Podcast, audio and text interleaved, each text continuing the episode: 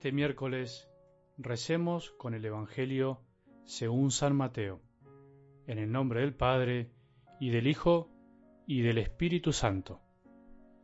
Cuando Jesús se dispuso a subir a Jerusalén, llevó consigo solo a los doce, y en el camino les dijo, Ahora subimos a Jerusalén, donde el Hijo del Hombre va a ser entregado a los sumos sacerdotes y a los escribas. Ellos lo condenarán a muerte y lo entregarán a los paganos para que sea maltratado, azotado y crucificado, pero al tercer día resucitará.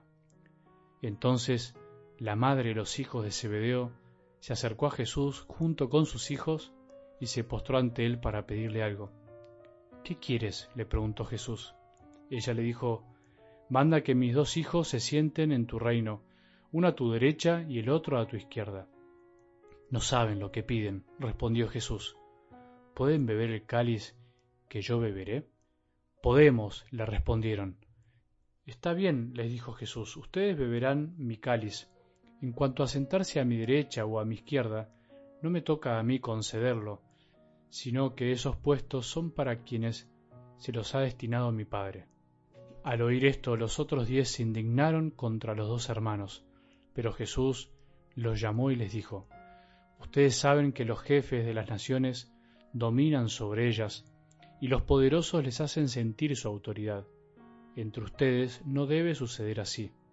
Al contrario, el que quiera ser grande, que se haga servidor de ustedes. El que quiera ser el primero, que se haga su esclavo. Como el Hijo del Hombre, que no vino para ser servido, sino para servir y dar su vida en rescate por una multitud. Palabra del Señor.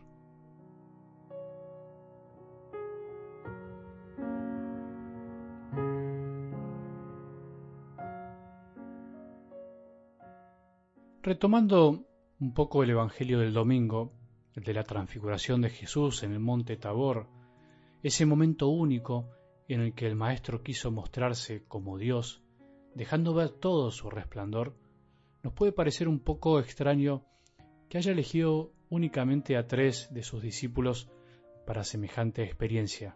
¿Por qué a algunos y no a todos? Es una gran pregunta que nos puede rondar el corazón. Esto de las elecciones de Jesús es todo un tema aparte que nos puede generar muchos cuestionamientos, o sea, el modo en el que Él eligió manifestarse, darse a conocer, no a todos, e incluso aún eligiendo a muchos, no a todos de la misma manera. Puede ser incluso chocante el reconocer esta verdad. Pareciera ser que tuvo preferencias, al modo de las nuestras.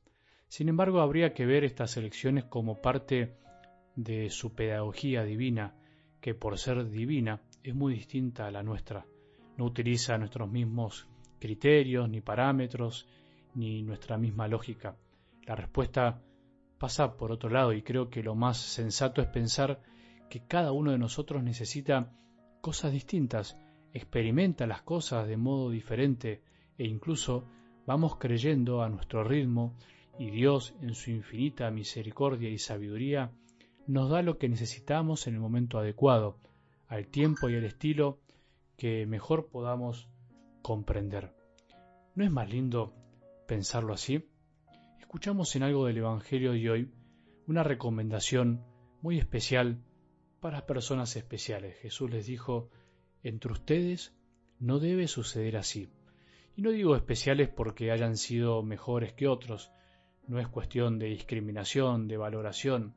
Jesús no discrimina en el sentido en el que nosotros entendemos la palabra discriminación. Por eso podríamos decir que Jesús distingue él en su paso por la tierra eligió diferentes personas para diferentes tareas o misiones especiales.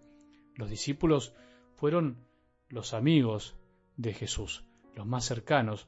Hoy los bautizados, los hijos de la iglesia, somos de algún modo los más cercanos a Él y se supone que tenemos que vivir como sus amigos. Ahí está la diferencia. No porque seamos mejores, sino simplemente porque nos eligió de un modo distinto. Si a sus más amigos les dijo que entre ustedes no debe suceder así, quiere decir que entre los hombres y amigos de Jesús también se dan estas cosas, esta lucha de poderes, de egos. Por eso a veces nos gusta hacerle sentir a los otros nuestra autoridad y en nombre de la autoridad ocultamos muchas veces la verdad, nuestras propias fragilidades y frustraciones. Bueno, lo que nos dice hoy nuestro maestro es que entre nosotros no debe suceder así. Eso nos tiene que quedar bien claro a todos. Es claro que Jesús se lo dice a sus apóstoles y especialmente, con lo cual podemos decir que este mensaje va dirigido a los ministros de la Iglesia especialmente, pero también en sentido amplio a todos los discípulos, a todos los bautizados. Por eso hagamos el esfuerzo y pensemos cada uno en sí mismo. La debilidad está a la puerta siempre y no la podemos negar. Si a los doce que estaban junto a él les pasó eso de andar luchando por un puesto, ¿por qué no nos va a pasar a nosotros? ¿Por qué no le va a pasar lo mismo a un sacerdote, a un catequista, a un obispo, a un padre, a una madre, a un coordinador, a cualquiera que tiene bajo su cargo la guía de personas? que Jesús nos haya elegido no nos hace mejores, ni exentos de caer en estas pequeñeces, en definitiva, esas que nosotros transformamos en grandes cosas, grandes peleas. ¿Qué derecho tenemos nosotros a estar peleando por una autoridad que además no es propia, sino que es un regalo para servir? Cuando las comunidades cristianas se pelean por un puesto, por un cargo, por una responsabilidad, es porque no grabamos estas palabras de Jesús en el corazón y todavía nos falta muchísimo para convertirnos. Aprovechemos en esta cuaresma para repetirnos entre ustedes, no debe suceder así. Es una frase que debemos guardar en el corazón, pero especialmente debemos vivir. Pensemos si entre vos y yo u otro hermano está sucediendo eso, si estamos buscando un puesto por detrás de otros o incluso mandando a alguien que interceda por nosotros o por ahí, nos estamos indignando porque otros lo buscan y lo tienen. Si nos pasa una cosa o la otra, te doy dos buenas noticias. La primera es que descubrimos que somos seres humanos débiles y por débiles a veces andamos buscando ser alguien por lo que hacemos y no por lo que somos.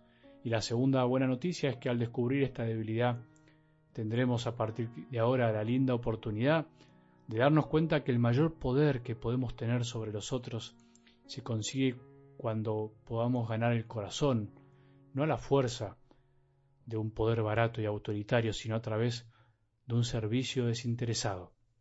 Repitamos hoy, en este día muchas veces, entre ustedes, no debe suceder así. Entre nosotros es triste que suceda así. Estamos hechos para amar, para servir, para más. Estamos hechos para entregarnos y no para pelear. Que tengamos un buen día y que la bendición de Dios, que es Padre misericordioso, Hijo y Espíritu Santo, descienda sobre nuestros corazones y permanezca para siempre.